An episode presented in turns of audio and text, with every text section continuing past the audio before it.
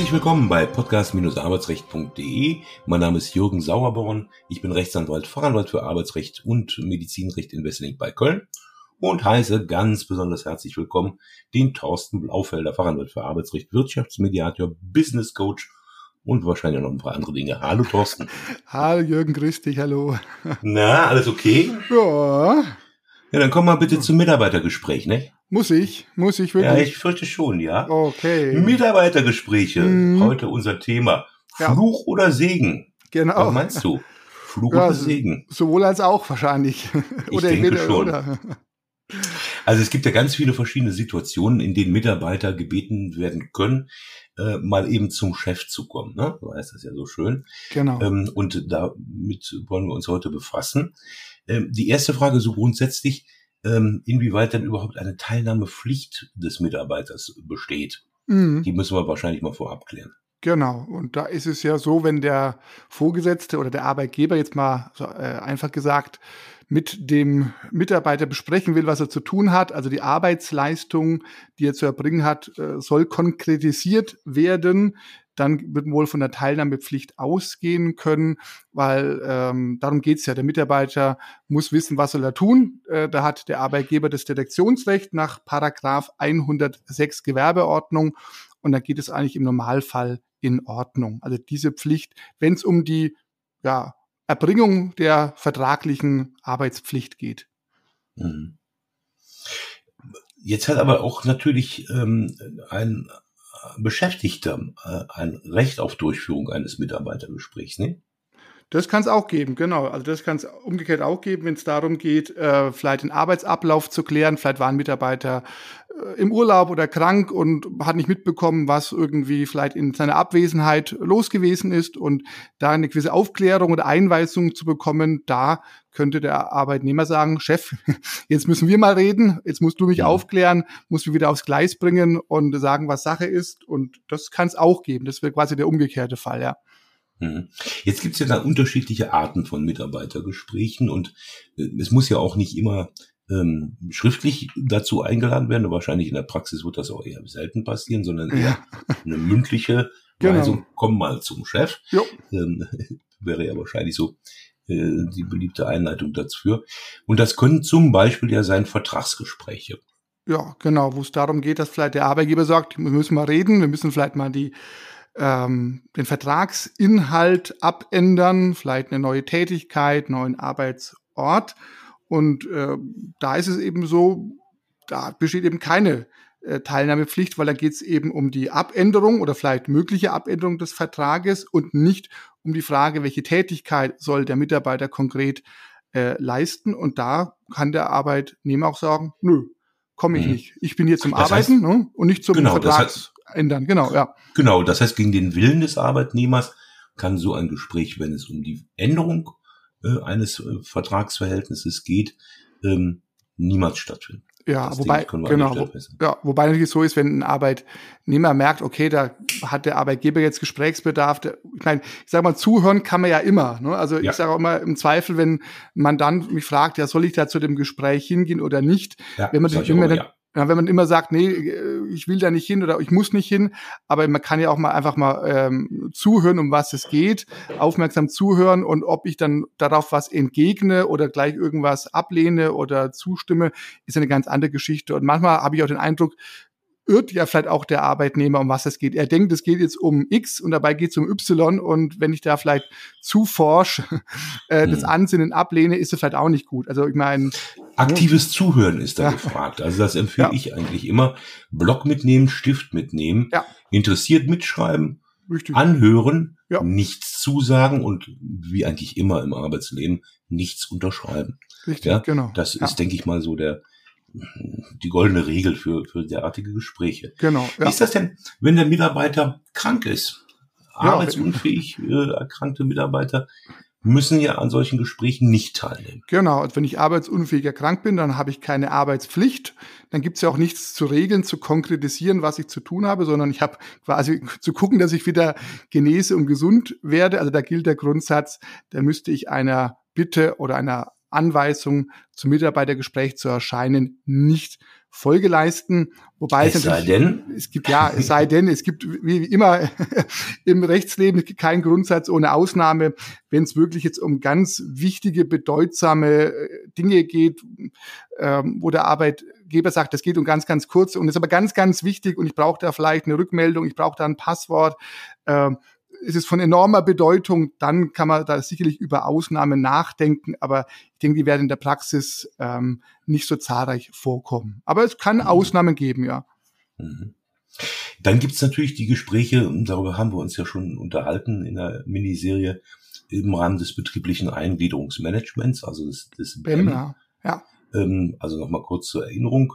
Ähm, wer die Folge nicht gehört hat, dem seien sie sehr empfohlen. Aber ein äh, BEM-Gespräch muss ja von Seiten des Arbeitgebers angeboten werden, wenn innerhalb eines Zeitraums von zwölf Monaten insgesamt eine Arbeitsunfähigkeit von sechs Wochen oder mehr als sechs Wochen äh, entsprechend Richtig, vorliegt, genau. was ja nicht ein einmaliges Gespräch ist, sondern so ein ergebnisorientierter und ergebnisoffenes Verfahren mit mehreren Gesprächen. Genau, genau. Und da, da muss der Arbeitnehmer natürlich auch nicht dran teilnehmen. Nein, genau. Aber kann, kann natürlich auch für den Arbeitnehmer sehr sinnvoll sein, da teilzunehmen, weil es geht ja darum, seine Arbeitsunfähigkeit zu überwinden oder auch neue Arbeitsunfähigkeit vorzubeugen. Aber ähm, hat er keine Teilnahmepflicht. Wenn er sagt, vielen Dank, Arbeitgeber, für das Angebot, ich habe mich dafür nach reiflicher Überlegung entschieden, nicht daran teilzunehmen, dann ist es eben so. Dann hat auch das der. Arbeitgeber zu akzeptieren und es dürfen da für den Mitarbeiter an so einer Weigerung auch jetzt nicht unmittelbare Nachteile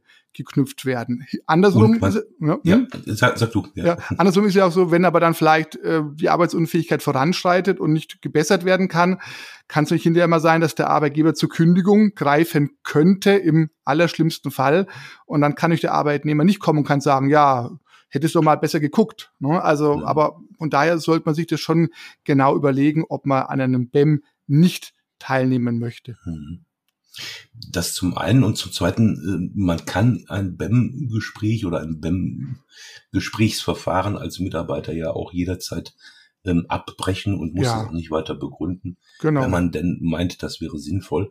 Wobei ja. da ist natürlich wie in vielen Fällen der Rat eines Anwalts ähm, Absolut, ja, ja, ja. Bevor man da jetzt quasi äh, vielleicht aus einem Frust heraus, man solche BEM-Verfahren können ja mal auch in nicht so schöne Richtungen laufen. Dann kann schon mal sein, dass jemand sagt, ach, das hat doch alles keinen Sinn mehr, komm, wir brechen das ab. Ja, dann sagt der Arbeitgeber, okay, BEM erledigt, ja. abgebrochen, fertig. Und das, auch das muss man sich, sollte man sich gut überlegen. Ja, wenn ich, aber abbrechen kann ich's, genau. Ich muss nicht ja. auf Gedeih und Verderben bis zum bitteren Ende des BEMs dran teilnehmen. Da kann ich auch sagen, nee, jetzt ist gut, jetzt ist Stopp, ja. Mhm. Wobei man ja umgekehrt auch sagen muss, aber das vielleicht nur ganz kurz, weil wir das in den BEM-Folgen auch erwähnt haben, dass ein Anspruch seitens des Arbeitnehmers nach der Rechtsprechung jetzt nicht mehr besteht. Ja, Vorher hatte genau. man das ja gedacht. Richtig. Vielleicht tut sich da noch was, wenn der Gesetzgeber nachbessert. Es soll ja das BEM gestärkt werden laut Koalitionsvertrag. Gucken wir mal, was das bedeutet. Vielleicht kommt ja der Anspruch dann doch wieder ins Gesetz, aber momentan ist er laut Rechtsprechung nicht gegeben, ja. Ja. Krankenrückkehrgespräche. Oh, das ist oh, ja was, ah. was, was ja auch gerne verwechselt wird mm. ähm, äh, mit dem BEM, ja. ähm, hat aber miteinander ja gar nichts zu tun, denn das Überhaupt betriebliche nicht. Eingliederungsmanagement dient ja im Grunde dazu, ähm, festzustellen, ob die Arbeitsunfähigkeit eines Mitarbeiters überwunden werden kann oder wie man Arbeitsunfähigkeit vorbeugt und den Arbeitsplatz rettet. Ähm, macht auch nicht jeder im BEM-Verfahren, ja. aber äh, ja. Krankenrückkehrgespräche sind ja was ganz anderes. Ja, da also habe ich große Bauchschmerzen. Also man kann sicherlich alles gut und schlecht machen und vielleicht gibt es auch Arbeitgeber in dieser Republik, die ein fürsorgliches, wertschätzendes Krankenrückkehrgespräch führen. Ich habe den Eindruck, Krankenrückkehrgespräche dienen eher so der Disziplinierung, der Einschüchterung nach dem Motto, jetzt waren Sie zwei Wochen krank, jetzt sind Sie wieder da, was hatten Sie denn und äh, haben Sie vor, in der nächsten Zeit nochmal krank zu werden. Und ich sage Ihnen gleich, wenn das vorkommt, dann wird's hier aber mal schwierig mit, mit unserem Verhältnis. Also ich habe da ganz, ja. ganz große Bauchschmerzen. Also unter verschiedensten Gesichtspunkten. Ähm, nee, also da wäre ich ganz, ganz vorsichtig. Und, da und vor allem besteht ja. ja. auch keine Verpflichtung eines Arbeitnehmers, wie ja auch im BEM-Verfahren, Diagnosen zu offenbaren. Genau. Ich kann nur davor warnen, ähm, ich sage immer, der Arbeitgeber ist nicht dein Freund. Das ist ja. jemand, der gibt dir Arbeit und du ja. erbringst die und dafür genau. gibt's Geld. Richtig. Genau wie in aller Regel, das mag jetzt bitter klingen, deine Kollegen nicht ja. deine Freunde sind. Ja. Also man muss sich wirklich gut überlegen, wem erzähle ich was. Genau, ja. und über die eigene Krankheit, was ja was ganz Persönliches ist, was ganz sensible ja. Daten sind und auch gerade das große Thema, also das Thema im BEM ist ja der Datenschutz schon ein sehr, sehr schwieriges Unterfangen und bei einem Krankenrückkehrgespräch, ähm, wo auch oft auch gar keine Aufklärung erfolgt über den Datenschutz, wo man sich auch wirklich fragen kann, gibt es dafür auch irgendwo einen Rechtfertigungsgrund, hier Daten zu erheben? Also da also das ist ein ganz, ganz schwieriges, heikles Thema. Also da sollte man sich mhm. auf jeden Fall dagegen verwehren und dann sagen, okay, beim BEM-Verfahren bin ich mit dabei, wir machen ordnungsgemäßes BEM, aber diese Krankenrückkehrgespräche, ähm, das ist, ja, für mich ist das in vielen Fällen äh, ein, Einschüchterung und ähm, also man, wie gesagt, es gibt, mag Ausnahmen geben, äh, aber mhm. im Größten und Ganzen, nee, also lieber sein lassen, weglassen, mhm. nicht machen, nein.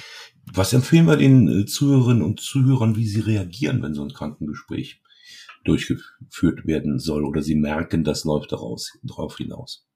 Am besten ja. Äh, aktive Zurückhaltung. Absolut, genau, ab, genau und vielleicht auch darüber sagen, möchte ich ja, mit Ihnen nicht reden. Genau, das ist jetzt ähnlich wie beim. Vertragsgespräch, wo wir auch gesagt haben, der Arbeitnehmer muss da nicht mitwirken, weil es nicht um seine äh, Arbeitsleistung geht, sondern um den Bestand oder oder den Inhalt des Arbeitsverhältnisses.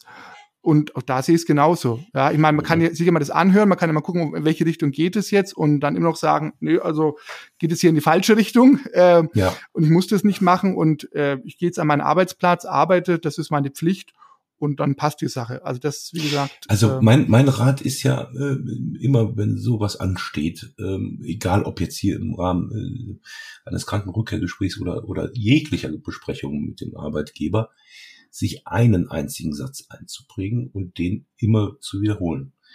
Ich möchte darüber nicht reden. Punkt. Mhm. Weil ja. wenn man den Mandanten oder Mandanten, das ist jedenfalls meine Erfahrung über die Jahre, mehr mitgibt oder ja. Ähm, die sich vielleicht um Kopf und Kragen reden, mhm, weil sie ja. irgendwas erzählen wollen. Der Mensch ist ja mitteilungsbedürftig. Genau, richtig. Ähm, nicht tun, bitte ja. nicht tun. Ja. Prägen Sie sich einen hm. Satz ein, ich möchte darüber nicht reden oder dazu muss ich Ihnen nichts sagen oder genau. was auch immer. Ja, ähm, ja. Grundsätzlich, also ja, Nein sagen lernen, da kommen wir mhm. vielleicht nächstes Jahr wir haben ja was Neues geplant, aber das verrate ich noch nicht. Vielleicht nächstes Jahr auch nochmal drauf zum Nein sagen, wie man das lernt. Und äh, das ist keine Unhöflichkeit, sondern das ist letzten Endes Wahrung ihrer Rechte. Genau. Wir haben der Vollständigkeit halber so als weitere Gesprächsart im Arbeitsverhältnis dann noch die Mediation. Mhm. Äh, die schlabbere ich aber heute einfach mal, mhm. weil das Thema unserer nächsten beiden Folgen sein wird. Ja.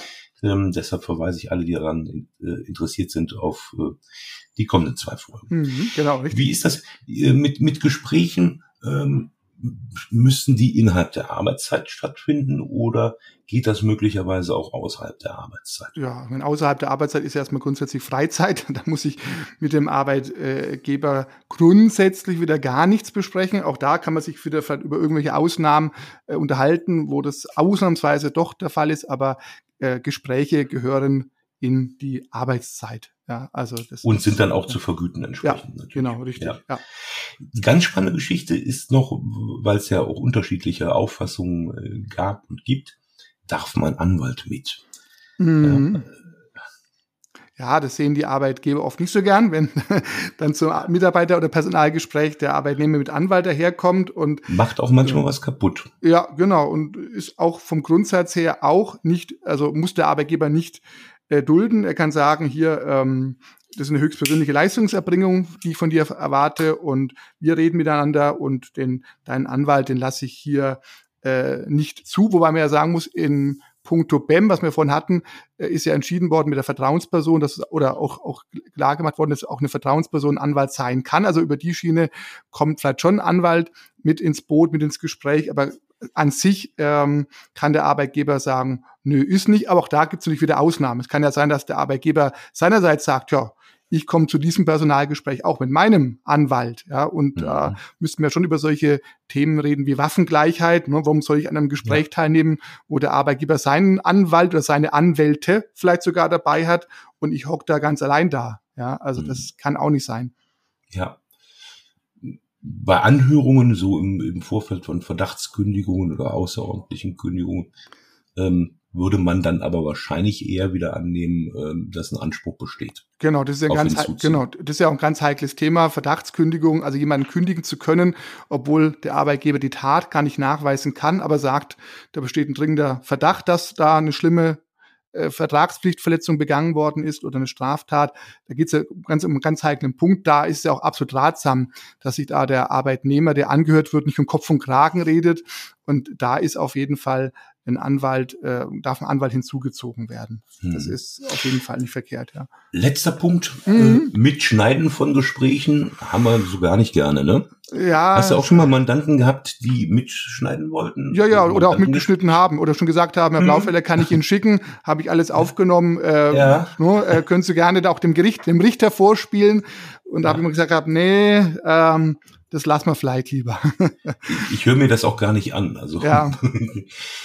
Ähm, ich meinte allerdings eher das Mitschneiden vom Mandanten-Anwaltsgespräch. Äh, das habe ich also auch schon oh, okay. erleben ja. dürfen und das Mandat okay. schnell beendet. ja, ich meine, es ist halt einfach so, ich darf halt allgemein. Entweder vertraut man oder man äh, vertraut es nicht. Äh, ich darf halt allgemein äh, das nicht öffentlich gesprochene Wort des anderen nicht einfach heimlich aufnehmen. Das ist eine Straftat.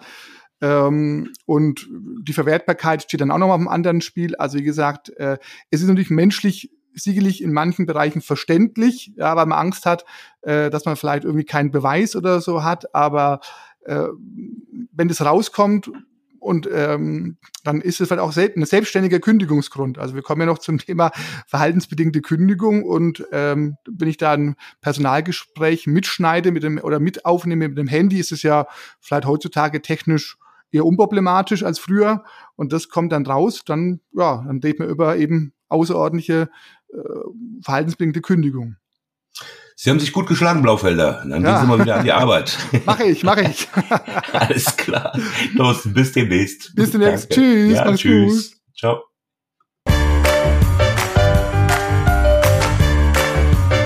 Sie haben eine Kündigung oder Abmahnung erhalten, Ihnen wurde ein Aufhebungsvertrag angeboten oder Sie haben ein anderes arbeitsrechtliches Problem, dann wenden Sie sich gerne an die bundesweit tätigen Kanzleien der Moderatoren dieses Podcasts, die Rechtsanwälte und Fachanwälte für Arbeitsrecht Jürgen Sauerborn oder Thorsten Blaufelder, die Sie im Internet unter www.sauerborn.de oder www.torsten mit th-blaufelder.de finden. Haben Sie Anregungen, Lob oder Kritik zu dieser Folge des Podcasts, dann schreiben Sie uns eine Mail an redaktion@podcast-arbeitsrecht.de. Wenn Ihnen dieser Podcast gefällt, dann abonnieren Sie uns über die bekannten Podcast-Plattformen und bewerten Sie uns. Wir wünschen Ihnen einen angenehmen Arbeitstag.